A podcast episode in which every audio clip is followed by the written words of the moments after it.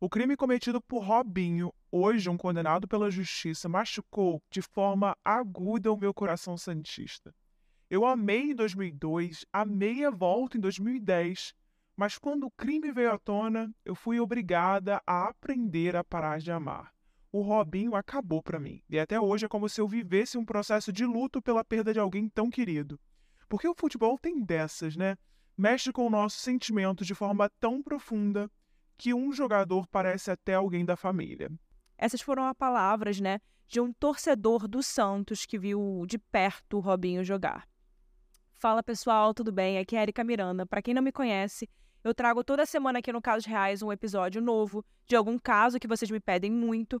E recentemente a gente não teve como ignorar a volta, né, à tona, né, de novo, os grampos do, do, do Robinho, que esse caso já é um caso todo mundo já conhece há muito tempo. Eu já até tinha escrevido o roteiro desse caso e voltei de novo para poder mudar tudo, já que agora temos todos os áudios dos grampos de conversas dele com os amigos, tanto no carro né, dele quanto também no, por telefone.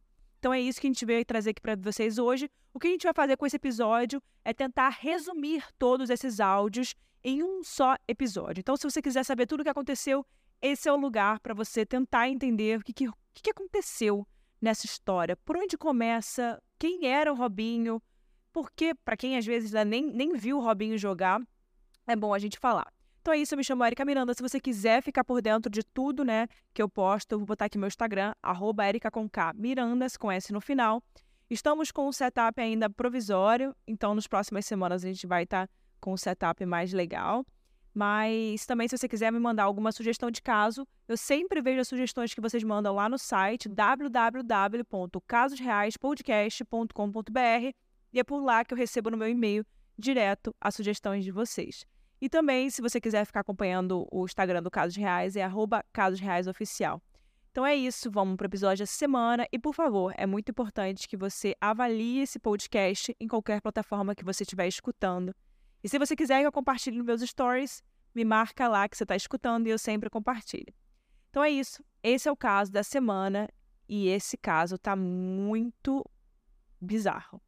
Senta aí, pega uma água, pega algo para comer e vamos escutar. E esse é o caso do Robinho.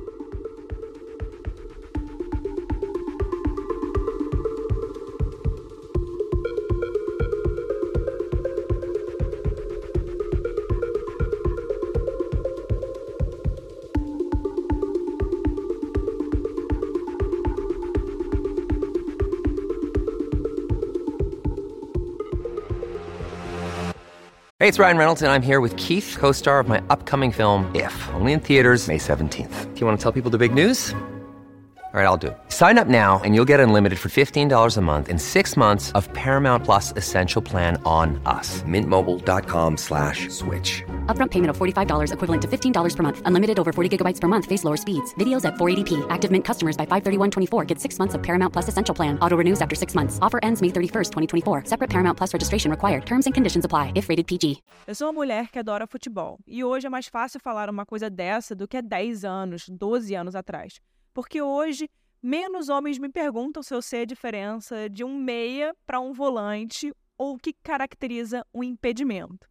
E mesmo que a gente tenha lendas do futebol femininas, por exemplo, como a Marta, para contar a história do esporte, né, o futebol ainda é um ambiente muito machista e domina dominantemente masculino.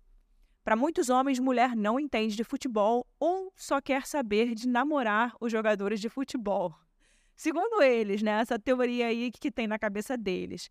E elas têm até um nome para isso, né? São as Marias Chuteiras, segundo eles. Não tem meio termo, não. Ou é isso, ou, ou não, não gosta de futebol. A pessoa até pode não gostar de futebol. E a pessoa até pode gostar de um homem que provavelmente seja jogador de futebol. Mas ela inevitavelmente vai ser rotulada dessa forma. E se você é homem, você deve estar até escutando e pensando. Não, não é a maioria, tá, gente? Quem escuta aqui no nosso podcast, a maioria é mulher. Mas quem for homem que está aqui me escutando, vai até pensar: nossa, Érica, mas que exagero. Mas, gente, eu te garanto, vocês sabem, né? Não é exagero. E se você for mulher, você sabe que eu tô falando a verdade. Agora, junte tudo isso e bote ali tudo, todo esse, essas coisas aí com um tempero bem específico que se chama abuso. O resultado dessa receita é uma tragédia. Às vezes acaba em morte, como foi o caso do goleiro Bruno e da Elisa Samúdio, que a gente já trouxe caso aqui no podcast. Então, se você quiser dar uma olhada, tem episódio. Ou do caso do jogador Daniel, que eu posso trazer também, ainda não trouxe. Enfim, como a gente disse, às vezes acaba em morte, mas não deixa de ser uma tragédia se não acabar em morte, né? E esse é o caso da albanesa, que foi vítima do jogador Robinho e de seus amigos em uma boate, quando ele ainda jogava pelo Milan, na Itália. E aí a gente pode falar que a tragédia começa com um estupro coletivo dessa moça, ou que começa com um bando de idiotas que acreditam que só porque um deles tem fama e dinheiro pode fazer o que quiser quando quiser. Enfim, essa tragédia começou muito antes, quando esse homem já fez uma vítima, mas ele conseguiu ser inocentado dessa acusação em um outro país, então não era nem na Itália isso. E é uma tragédia que se perpetua a cada dia em que o criminoso segue livre, enquanto tem uma pena de prisão decretada e esperando ser paga bem longe do Brasil, que é onde ele está agora. Eu ouvi com muita tristeza e nojo todos os episódios do podcast da UOL sobre os áudios do Robinho. E esses sentimentos não são sobre o programa, tá? Sobre o podcast, que é muito bem pesquisado e escrito pelos jornalistas do UOL, mas principalmente por causa dos áudios. E eu vou colocar esses áudios aqui. Se você ainda não teve a oportunidade de escutar o podcast com cinco episódios, né, sobre essa série, eu vou dar uma resumida aqui no episódio de hoje, mas eu recomendo você também ir lá escutar. E a gente só teve a oportunidade de ouvir esses áudios graças à polícia da Itália, que conseguiu provar, né, num caso dificílimo de abuso sexual, e lutar por justiça por uma vítima de outro país, né, contra um algoz de um outro país, né? Ela era albanesa ele brasileiro e o crime aconteceu na Itália. Então eles realmente lutaram para que isso fosse para frente. Eu só consigo imaginar que se a polícia não tivesse feito o seu trabalho e essa mulher tivesse sido deixada de lado como muitas outras, essa é a realidade, a gente sabe, é, de repente o caminho dela pudesse ter sido completamente o outro. Ainda bem que esse não é o caso. Robson de Souza nasceu em 25 de janeiro de 1984 em São Vicente, São Paulo. Ele foi criado pelos pais Marina da Silva Souza e Gilvan de Souza. A sua mãe era fornecedora de buffet, enquanto seu pai sempre ganhou a vida como vendedor. O Robinho já dava sinais, desde novo, que ele amava futebol. Nessa época, ele se tornou o líder do seu time de futebol de salão e marcou 73 gols na sua primeira temporada. Para uma criança, tá bom demais, né? Um fato curioso sobre a vida da família de Robinho foi um trágico episódio que aconteceu com a mãe dele. Em 2004, no dia 6 de novembro, a dona Marina ela estava em Praia Grande, num churrasco em família, e ela foi sequestrada. Depois de mais de um mês, a mãe do jogador foi libertada numa manhã de sexta-feira em Perus, bairro da zona norte de São Paulo. Os policiais encontraram Marina com os cabelos muito curtos e desidratada. E esse foi um episódio muito traumático para toda a família. Nessa época, o jogador já estava ganhando fama. E era uma fama merecida, porque ele era muito talentoso. Ele é, Robinho sempre foi muito talentoso. E a gente encontrou uma informação muito curiosa. Acreditem se quiser.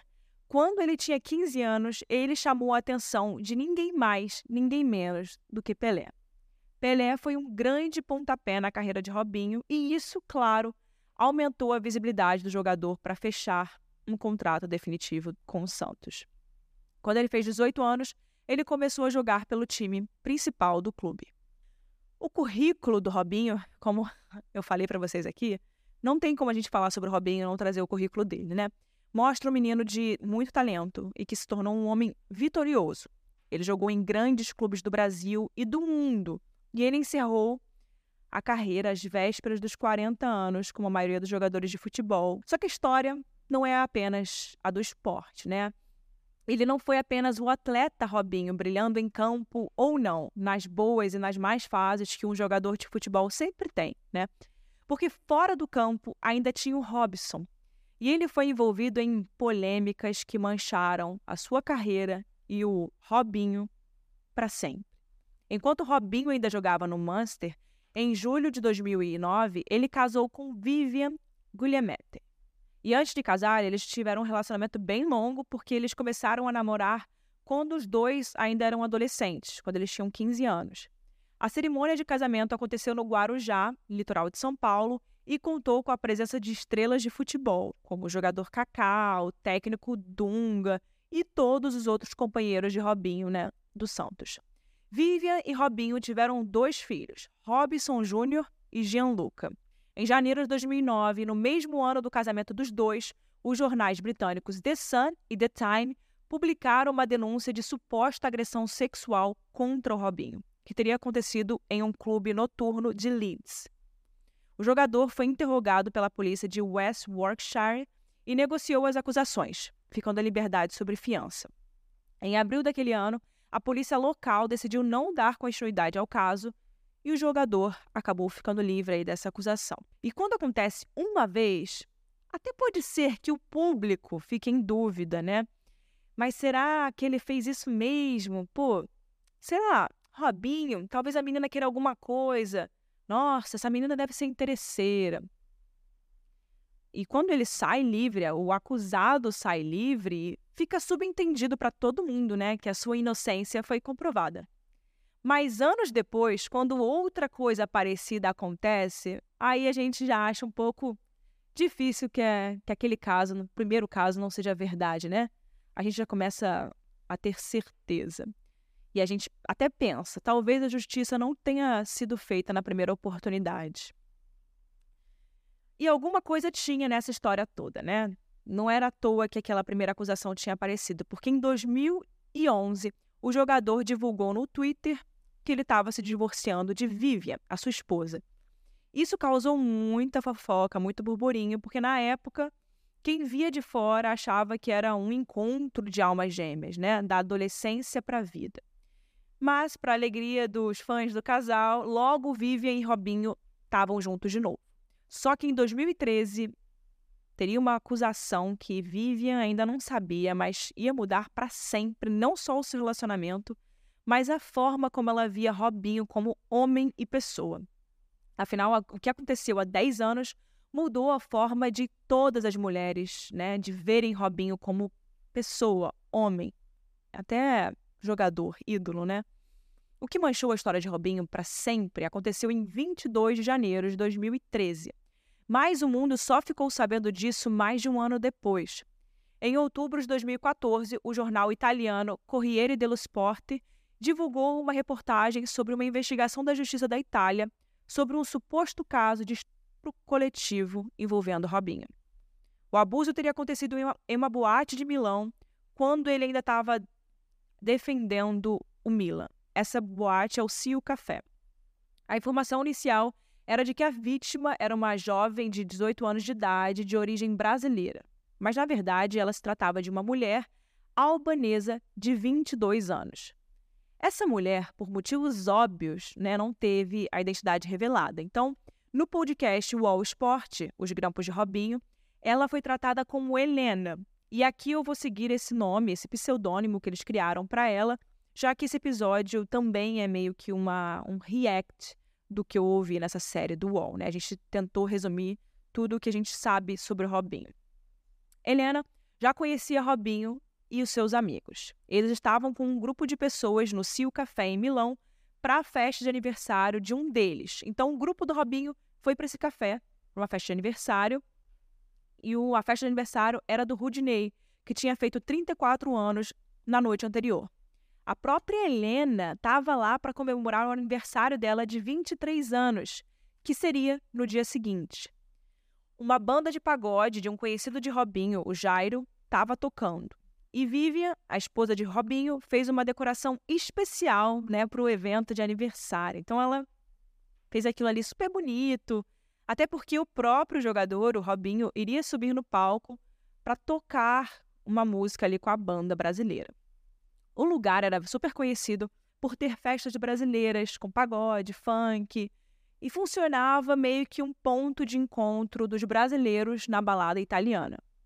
Nessa festa estavam, além de Vivian e Robinho, Jairo, o cara da banda, Rudinei Gomes, o amigo aniversariante, Cleiton Santos, o Cleitinho, Alexandro da Silva, Fábio Galan e Ricardo Falco. Conhecia algumas meninas, em especial Helena. E num momento da noite, algumas pessoas foram embora, e uma delas era a esposa de Robinho, a Vivian. E o Robinho acabou continuando no Sil Café, a boate. Todos os amigos que estavam com Robinho continuaram lá e estavam bebendo bastante. Helena também estava bebendo junto com todo mundo. Só que ela bebeu demais e deu o famoso PT, como a gente conhece, né? E, enfim, a maioria de nós aí já demos em algum momento das nossas vidas. A diferença entre a história de Helena e a de muitas nós, né, que estamos aqui conversando sobre esse caso, tanto mulheres quanto homens, tá? É, que a gente já ficou inconsciente por ter bebido um pouquinho mais do que a gente devia, mas em algum momento das nossas vidas, é, a gente tem sorte de ter amigos nesses momentos para tirar a gente de lugares, de situações ruins. Levar para um local seguro, para que a gente né, se recupere da ressaca e siga a vida. Mas tem pessoas que estão sem os amigos nesses momentos, ficando em uma posição totalmente frágil. E há amigos também, na verdade, que não são amigos nada. E essa terceira opção parecia ser, infelizmente, a realidade de Helena. Afinal, um dos motivos pelo qual ela se aproximou do grupo de Robinho, em primeiro lugar, foi porque ela considerava o tal do Falco como um amigo. Enfim, só que com um amigo desse ela não precisa nem de inimigo, né? Os homens perceberam o estado que ela estava, que ela estava bebendo muito, e levaram ela para o guarda-volumes da boate, que era um local ali menos visado, mais tranquilo, que as pessoas não viam muito, enfim. E se aproveitaram do estado em que ela estava, tiveram múltiplas e consecutivas relações sexuais sem o consentimento dela. Ou seja, ela foi coletivamente estuprada.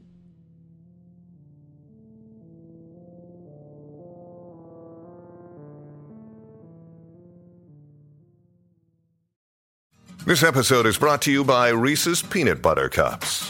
In breaking news, leading scientists worldwide are conducting experiments to determine if Reese's Peanut Butter Cups are the perfect combination of peanut butter and chocolate. However, it appears the study was inconclusive as the scientists couldn't help but eat all the Reese's. Because when you want something sweet, you can't do better than Reese's. Find Reese's now at a store near you. A Helena não estava em coma alcoólico e se lembrava de flashes daquela noite. Logo no dia seguinte, ela chegou a fazer o contato com o Falco, dizendo para ele que os amigos dele tinham se aproveitado dela e que ela não era esse tipo de moça mas ele tentou convencê-la de que ela estava imaginando aquelas coisas, que os caras eram de boa e que se realmente tinha rolado algo era porque ela tinha aceitado sim. Não importava o quanto a Helena dissesse que, embora sem se lembrar de tudo, ela lembrava que não tinha consentido essa relação.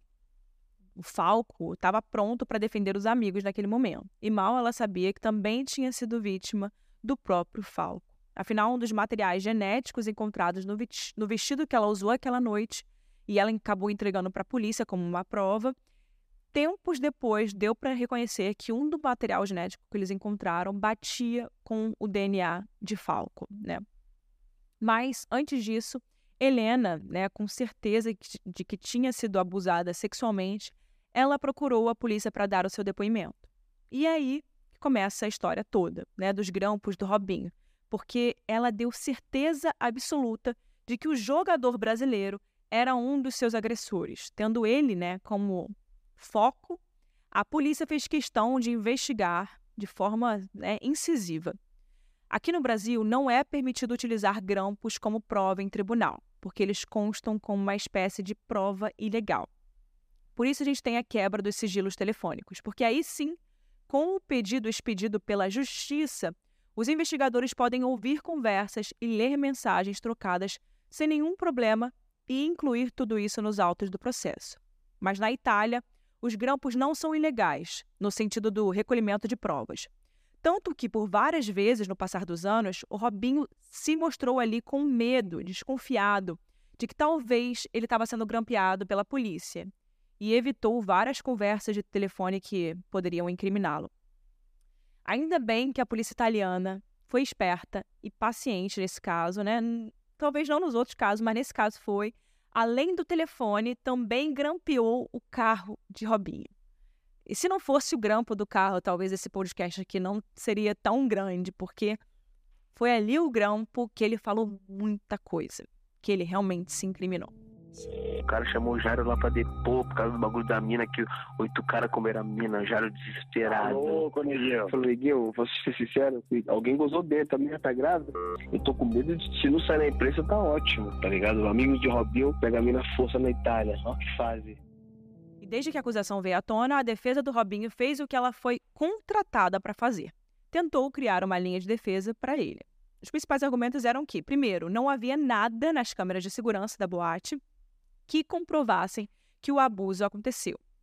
Segundo, se aconteceu alguma relação ali sexual, não tinha provas de que não tinha sido consentido, assim também como não tinha provas de que a mulher também estaria inconsciente. Nos primeiros grampos já dá para ver que ele está muito tranquilo. E não porque não fez nada, mas porque não tinha como provar que ele fez alguma coisa. Mesmo se eles me chamarem pra alguma coisa, não tem problema nenhum. Vou lá, vou falar, primeiro, o bagulho faz um ano. Segundo, não tô querendo essa menina. Robinho, que se dizia inocente desde o início, e ao saber que estava envolvido numa acusação formal de abuso sexual, ele riu e disse que a menina estava completamente bêbada. Ele riu de novo e disse que ainda bem que ele não tinha nada a ver com isso. As primeiras escutas e interceptações telefônicas revelaram uma conversa de 3 de janeiro de 2014, às 10h47, entre Jairo e Robinho.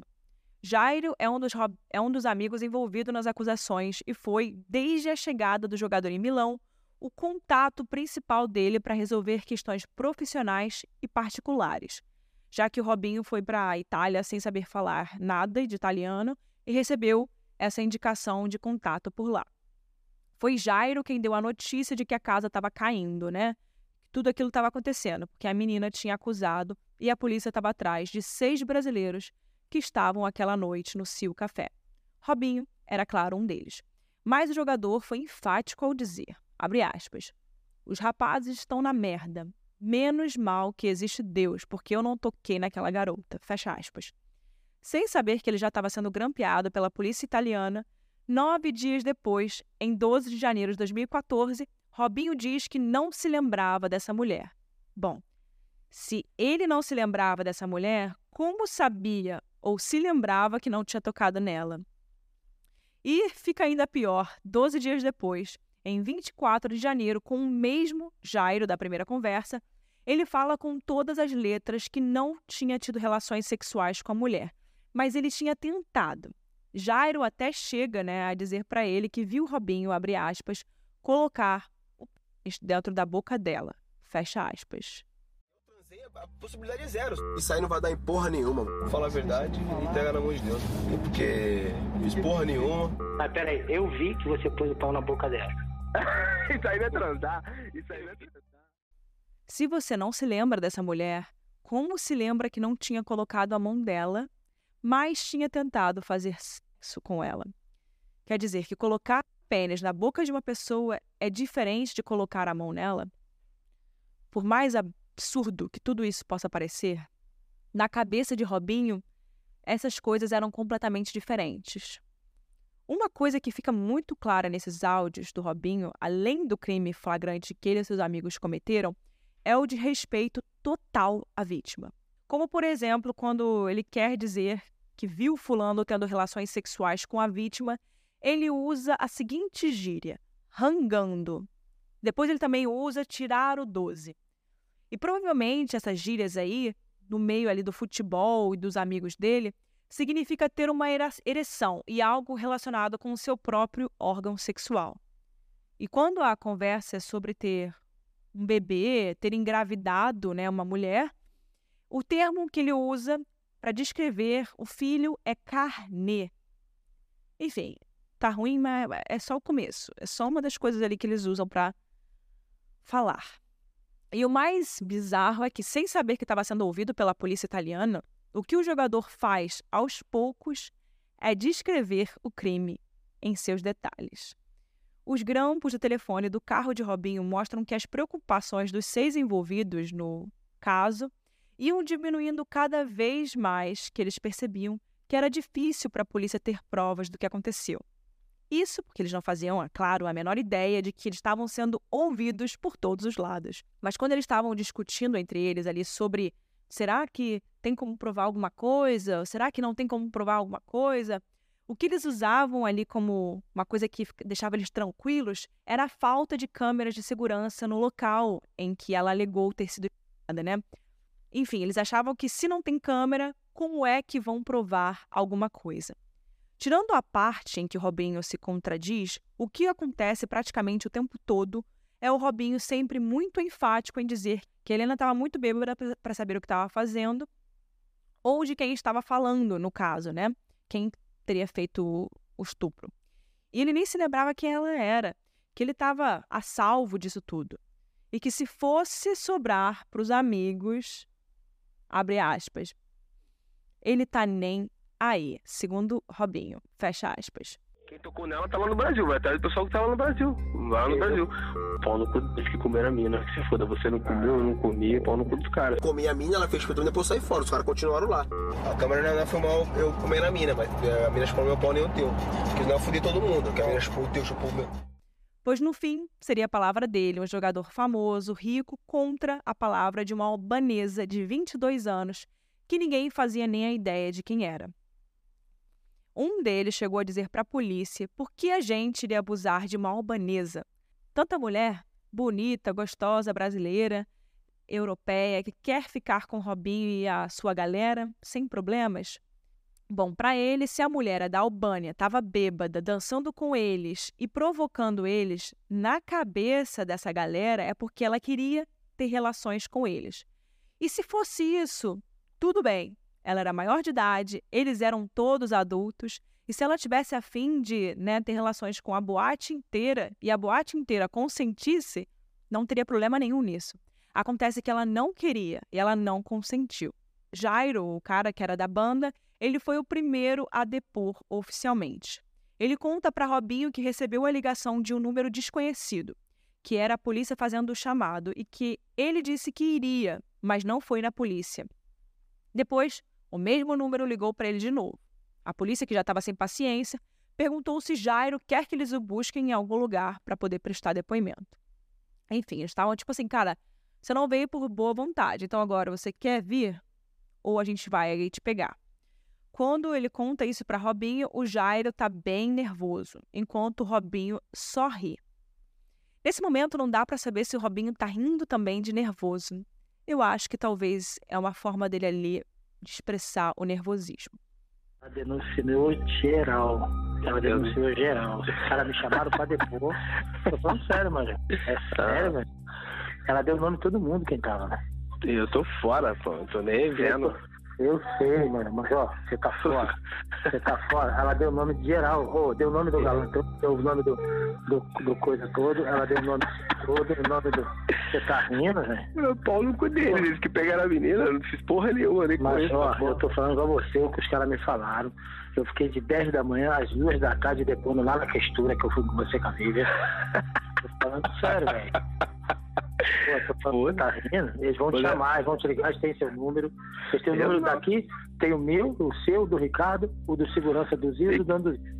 E o que, que eu tenho a ver com isso daí? Não tem a ver porra Mas, ó, ela deu o seu nome, ela deu o seu E nome. meu nome? Meu nome não me conhece, pô. Meu não tava comigo a minha. minha toda, como que eu me dei meu nome? É impossível, meu. Mas, ó, eu tô falando o que os caras falaram, mas, ó, não tô falando mentira, não, tô brincando, não. É, Eu eu, nem, eu, por isso que eu tô rindo, eu não tô, tô nem aí. A mina, a mina tava extremamente embriagada, não sabe nem quem eu sou.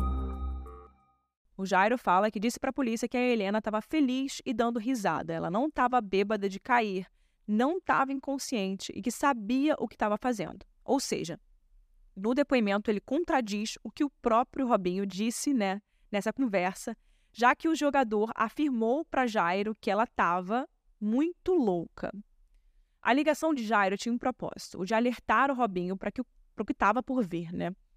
Mas o Robinho parecia tranquilo, disse que não ia dar nada. Afinal, nas palavras do Robinho, ele não tinha feito nada com a menina. Robinho diz para Jairo que quem teve relações com ela foi Rudinei, Cleitinho e talvez o Alex, o Alexandro, e Galã, como ele chama o Fábio Galã. Ele ainda diz uma frase muito emblemática para o amigo Jairo. Abre aspas. Quem não deve, não teme. Fecha aspas. Um dos que mais temia era o Ricardo Falco. De todos do grupo daquela noite, o Falco era o amigo mais recente de Robinho. Eles se conheceram depois que o Jairo, pagodeiro, que também trabalhava como motorista do Robinho, indicou o Ricardo Falco para a vaga. Ricardo vivia na Itália há muito tempo, ele tinha passaporte italiano e tinha outras amizades por lá, além da de Robinho. E uma dessas amizades era de Helena. O que ele não tinha naquela época era um emprego. Ele vivia de bicos e até contava com a indicação do amigo famoso para conseguir emprego nos Estados Unidos para onde ele queria ir depois da Itália. Ele, que é conhecido pelo grupo com o apelido de Fala Pouco, justamente porque ele falava muito, ele é o único condenado à prisão ao lado de Robinho na conclusão do julgamento. E assim como o jogador, ele está no Brasil. Ele não fazia ideia de que estava sendo gravado pela polícia. E nem que Helena deu como evidência do crime o vestido que usava naquela noite. E que tinha material biológico, ou esperma, de dois homens. E como eu já tinha dito, um desses materiais, materiais genéticos que foi encontrado batia com o dele. Era o dele, comprovado. Mas até ele saber disso, ele e o Robinho tentavam por telefone criar várias narrativas diferentes que na cabeça deles daria certo. No podcast do, do All Sport, o Falco diz coisas muito ruins. Ele afirma nessas ligações com o Robinho que ele tentou, abre aspas, entrar na cabeça dela, fecha aspas, ou seja, da vítima, para fazê-la acreditar que ela estava sendo enganada, que as coisas não tinham acontecido daquela forma. Assim que a Helena foi buscar um amparo nele, né, que ela considerava um amigo, para poder contar que foi abusada pelos homens da, naquela festa que ele tinha convidado. O Falco afirma ter conversado com a Helena depois dessa festa, quando viu ela chorando. E ela ainda cobrou dele, tipo, poxa, nem para me ajudar e que ele teria dito para ela: Mas você estava lá com o cara, como que eu ia te ajudar? Eu, eu achei que você estava lá porque você queria. E ele também diz que a vítima adicionou todo mundo no Facebook e ficou por um ano tentando tirar informações dos envolvidos, que já estavam no Brasil, mas ela não conseguia nada. O Falco diz que ela foi, abre aspas, malandra, fecha aspas. Para ele, o que a Helena queria era aparecer, ter fama e de repente ganhar dinheiro às custas do famoso Robinho. Essa poderia sim ser uma possibilidade, mas não era isso que a Helena estava fazendo. E o Robinho sabia. Tanto que em vários áudios ele demonstra um misto de apreensão e alívio quando ele fala com os amigos da falta de câmeras de segurança no local em que o abuso teria acontecido. Uma pessoa inocente é inocente, sendo gravada ou não sendo gravada por câmeras de segurança e só os culpados ficam com uma pulga atrás da orelha, né? Quando existe a mínima chance de que o crime tenha sido registrado em vídeo. Um outro elo fraco dessa corrente do abuso é o Cleitinho. É possível que ele tenha sido para ele, é possível que tenha sido para ele que a Helena blefou ali no Facebook, dias depois do que aconteceu, dizendo que estava grávida, para poder dar um susto ali e conseguir informações sobre o abuso, né? A fim de levar o caso para a polícia. Então, o que ela queria naquele momento, inclusive foi uma, uma coisa que ela fez que não foi muito esperta. Ela disse que ela estava grávida, porque se ela não falasse nada desse tipo, ela acreditava que os homens não dariam relevância para ela, para as mensagens dela. Então, ela queria fazer com que isso uma forma de chamar a atenção deles para ver se daquela forma eles soltavam alguma coisa que ela pudesse levar para a polícia. Isso logo depois de ter acontecido o que aconteceu. Foi o Cleitinho, inclusive, quem deu os nomes completos de todos os envolvidos naquela noite. E foi assim que a justiça italiana tentou chegar em um por um dos acusados. Ele é um dos parças em quem Robinho tenta colocar a culpa o tempo todo nos áudios, né? Em especial nas conversas com o personal trainer Fábio Galano, um outro amigo que estava lá no dia. Com ele, o Robinho diz que a única certeza que ele tinha era que ele mesmo e Galã não tinham tido né, relações com a vítima, que Fábio trata como piranha. Fábio Galã e Robinho trocaram altos papos rindo, porque os dois teriam brochado naquele momento. Então, eles não tinham gozado nela. Só que essa conversa já demonstra que os dois estavam presentes e, assim, no meio do crime, né? Do qual eles tão, tentam se safar. Eles também especulam muito sobre quem pode ter, abre aspas, gozado dentro, fecha aspas, quando ainda acham que a Helena estava grávida. Além de Cleitinho, eles citam uma outra pessoa que não aparece mais em nenhuma conversa e não foi colocado no processo, e Rudinei, que era o aniversariante. No depoimento de Falco, ele disse para a polícia que Robinho nunca tinha visto a Helena antes, mas o Robinho não só viu a Helena em outra balada antes desse caso, como fez com que ela passasse a mão no seu abdômen e lambesse, ele lambeu um dos seios dela. Ou seja, na verdade, eles tinham se conhecido em 2011. Ela foi no aniversário dele de 2012 e no Cio Café, naquela noite de 2013, Robinho estava vendo a Helena pela terceira vez na vida. Testemunhas que ela procurou no dia do seu aniversário, que era o dia seguinte à balada, disseram em um depoimento que ela estava chorando muito. Ela não se lembrava de muita coisa que tinha acontecido, mas que tinha certeza de que tinha sido estuprada, e não por um homem, mas por vários. Os amigos que a acolheram nesse momento incentivaram que ela buscasse a polícia. Mas antes, ela fez a sua própria investigação particular, né, digamos assim, conversando com o Cleitinho no Facebook e tentando entender tudo que tinha acontecido naquela noite. Ela disse que iria prestar queixa, mas não deu detalhes do que tinha de evidências para entregar à polícia. Ela contou para a polícia o que se lembrava quando ela foi junto com o seu advogado prestar a queixa e entrar com o processo junto à Procuradoria de Milão. E grampo a grampo, Robinho foi descrevendo exatamente a mesma coisa que ela tinha contado, do pouco que se lembrava. Vale dizer também que a vítima teve o seu telefone grampeado, bem como o das suas amigas, que tinham prestado depoimento. Porque naquele momento o Ministério Público queria afastar qualquer possibilidade do famoso golpe que os amigos de Robinho achavam que ela queria dar. Mas, ao contrário das escutas de Robinho, as da Helena não acharam absolutamente nada que demonstrasse né, que ela tinha criado uma mentira para tirar dinheiro dele. Beleza, vamos chutar errado. Ah, deu alguma coisa, descobriram que o Ricardo participou, que o Neguinho comeu a mina. É, eu comi, porque ela quis. Exato. Aonde eu forcei a mina, eu comi a mina, ela fez chupetão, depois saí fora. Os caras continuaram lá. Você viu os caras lá? Vi. Os caras continuaram lá, queria. Ah, se, se, porventura, o último caso, em última instância, comi, ela queria me chupar, ela me chupou um pouquinho, depois saí fora também. Exato, porque eu pensei... Foi o que aconteceu, pô. A justiça tinha a palavra dela, Helena, e a palavra de Robinho, com uma comprovação de que o ato tinha realmente acontecido. E com o cerco se fechando, Robinho para de ficar rindo dessa situação para se preocupar. Os medos, claro, eram egoístas não conseguiria jogar a Copa, ficar com a carreira manchada, ah, minha família, enfim. Ele chegou até a fazer uma promessa a Deus. É um momento que choca um pouquinho, porque é no meio de um momento super íntimo dele que ele acaba admitindo de fato tudo o que teria acontecido e ele nem fazia ideia de que ele estava ali se entregando, né? Enfim, um homem super religioso que disse ali que nunca mais se envolveria com nenhuma mulher além da sua esposa Vivian, né? Pedindo proteção para ele e a sua família. É, mas Deus, Deus está aí, né, para fazer as coisas certas. E não é à toa que esse áudio foi vazado.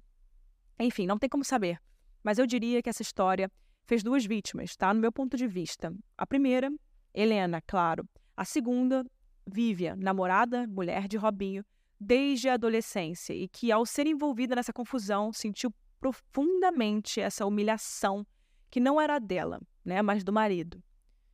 Antes de saber que Robinho estava envolvido no crime, né, já que ele mesmo dizia a ela que eram amigos que estavam sendo acusados e que o maior problema da família deles seria ter o nome do jogador envolvido em um crime que os amigos dele cometeram, a Vivian foi com ele ao advogado para montar a estratégia da defesa.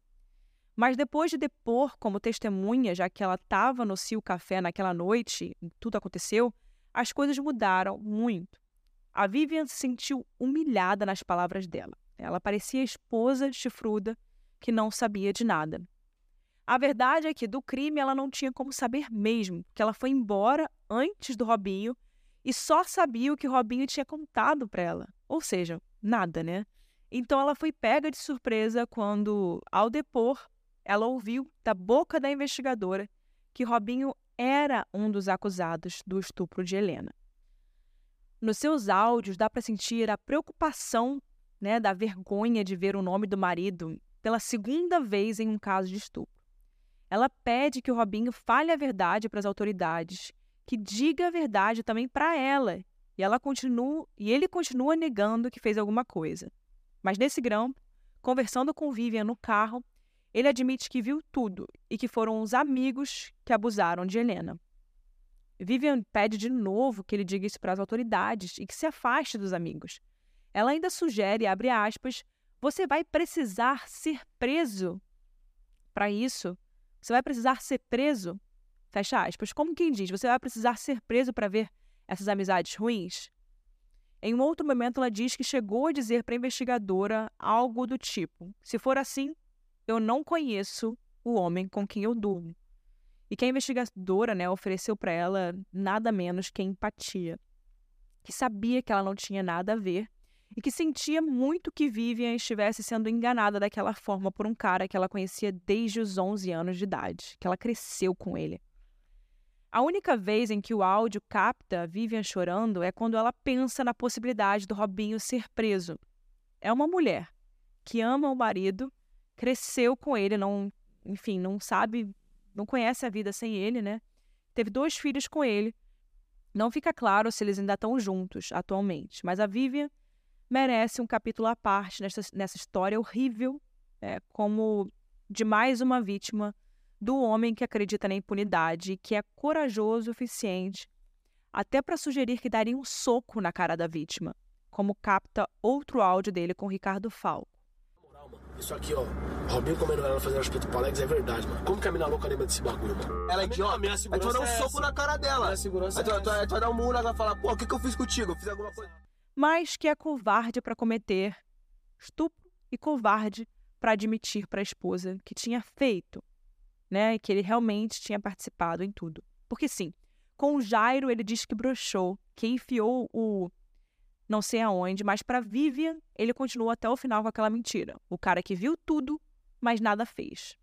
E o Falco se manteve final, né, se, manteve fiel Robinho até o final, que a essa altura do campeonato já queria colocar a culpa nos amigos que estavam no Brasil e não seriam julgados só porque eles estavam no Brasil. Quando a justiça italiana procurou por eles, eles não estavam mais lá e não poderiam ir a julgamento. Clayton, Rudney, Alex e Galan foram inocentados por não terem sido encontrados pela justiça italiana. Já Falco e Robinho, como foram notificados oficialmente, foram a julgamento e responderam pelo crime do artigo 609 do Código Penal italiano, que diz sobre violência sexual de grupo. Eles já foram julgados, condenados e esperam prisão. E é isso que nós, mulheres, principalmente, né, esperamos que aconteça a partir da divulgação do podcast da UOL Esportes, que a justiça brasileira seja pressionada a entregar o Robinho e Falco para poder cumprir a prisão na Itália ou arranjem um jeito de fazer com que eles paguem por seus crimes. Os grampos que a gente ouviu no podcast foram feitos pela polícia a pedido do Ministério Público italiano e anexados ao processo que foi concluído com a condenação do ex-jogador a nove anos de prisão.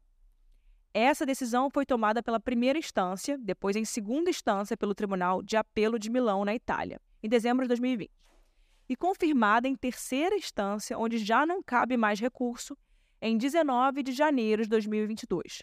Como eu disse antes, apenas Robinho e Ricardo Falco foram condenados, porque os outros quatro acusados não foram encontrados na residência pela justiça, pela justiça italiana e eles só poderiam ser processados caso eles fossem notificados disso. Em outras palavras, como eles estavam de passagem pela Itália na época do crime e retornaram para o Brasil, ou foram para qualquer outro lugar depois disso, eles não receberam a visita do oficial de justiça com a notificação e por isso eles não poderiam ser incluídos no processo. A defesa de Robinho havia apresentado uma nota dizendo que o jogador manteve relação sexual consensual com a mulher albanesa. Abre aspas, o jogador reitera que não cometeu o crime do qual ele é acusado e que sempre se relacionou sexualmente de maneira consentida. Taxativamente, não houve violência sexual tampouco admissão de culpa nas, nas interceptações telefônicas, o que fica claro quando analisadas na integralidade e no contexto correto. Fecha aspas. Dizia o trecho do texto que foi assinado pelos advogados Luciano Santoro e Marisa Alija. Mas como a Constituição brasileira não permite a extradição de brasileiros, a justiça italiana solicitou que o jogador cumprisse a pena em uma penitenciária no Brasil. Ricardo Falco, o amigo do atleta, recebeu essa mesma sentença. No Brasil, o crime cometido pelo Robinho encontra-se no artigo 217 do, do Código Penal como estudo, estupro coletivo de vulnerável, manter conjunção carnal com alguém que, por qualquer causa, não pode oferecer resistência. A pena é aumentada de 1 a 3 a 2, 3 se o crime for praticado mediante o concurso de dois ou mais agentes. Por causa disso, em função da gravidade do crime, a legislação o considera como hediondo, mas como ele foi cometido em território italiano, ficou submetido ao regulamento, né, o regramento jurídico da Itália. Mas Robinho não poderá ser extraditado para a Itália porque ele é brasileiro, nato, e a pena de prisão aplicada na Itália não poderá ser transferida e executada no Brasil. Enquanto isso, o primeiro jogador da história da seleção brasileira e do Santos a ser julgado e condenado por abuso sexual segue livre no Brasil. O jogador só não pode sair do Brasil, né? Porque o seu nome está na Interpol, que é a organização criminal de polícia internacional. Na lista de mais de 181 países, o nome de Robson de Souza consta como condenado a nove anos por estupro coletivo. De acordo com amigos do ex-jogador, Robinho pretende levar a sua vida normalmente no Brasil. Ele, inclusive, está se dedicando à carreira do filho, Robson de Souza Júnior, que tem 14 anos, e assinou o contrato de formação com o Santos, no dia 1 de junho desse ano. Enquanto isso, Robinho aproveita sua vida graças ao seu patrimônio milionário que ganhou como jogador de destaque mundial. Isso pode mudar na primeira semana de agosto de 2023, quando o STF vai começar as deliberações para definir se Robinho pode cumprir aqui no Brasil a pena pelo qual foi condenado na Itália. E aqui entra a minha opinião, né, gente? Agora, ufa, eu chego a estar cansada de falar. gente, é, esse caso ele tá separado para falar dele há muito tempo, tá? Há muito tempo mesmo. Eu tenho um, a ideia de criar um podcast só de casos de futebol, de esporte e criminais. Para mim, o caso do Robinho é o clássico exemplo da lei do retorno, né, gente? Que tudo que a gente faz volta pra gente, né? E eu, isso me faz acreditar que tem muitas coisas no mundo que a gente resolve aqui mesmo, né? No plano da vida, né? No nosso mundo. E que muitas coisas a gente tem que resolver na Terra. E eu acho que o caso do Robinho é isso. Você vê como é muito forte que quando ele tá rezando, é quando ele realmente admite o que ele fez, né? É uma das poucas partes que ele admitiu que ele traiu a esposa, então que ele fez algo, que ele nunca mais faria isso. Então eu acho que, infelizmente, é muito triste. Às vezes eu paro para ver vídeos do Robinho, eu que gosto de futebol. Eu olho o vídeo do Robinho e falo, cara, por que, sabe? Por que, que vai fazer uma merda dessa, né?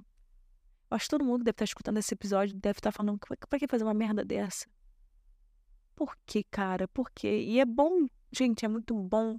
Eu fico muito feliz que a justiça italiana tenha feito isso, porque como a gente viu, a justiça britânica, né?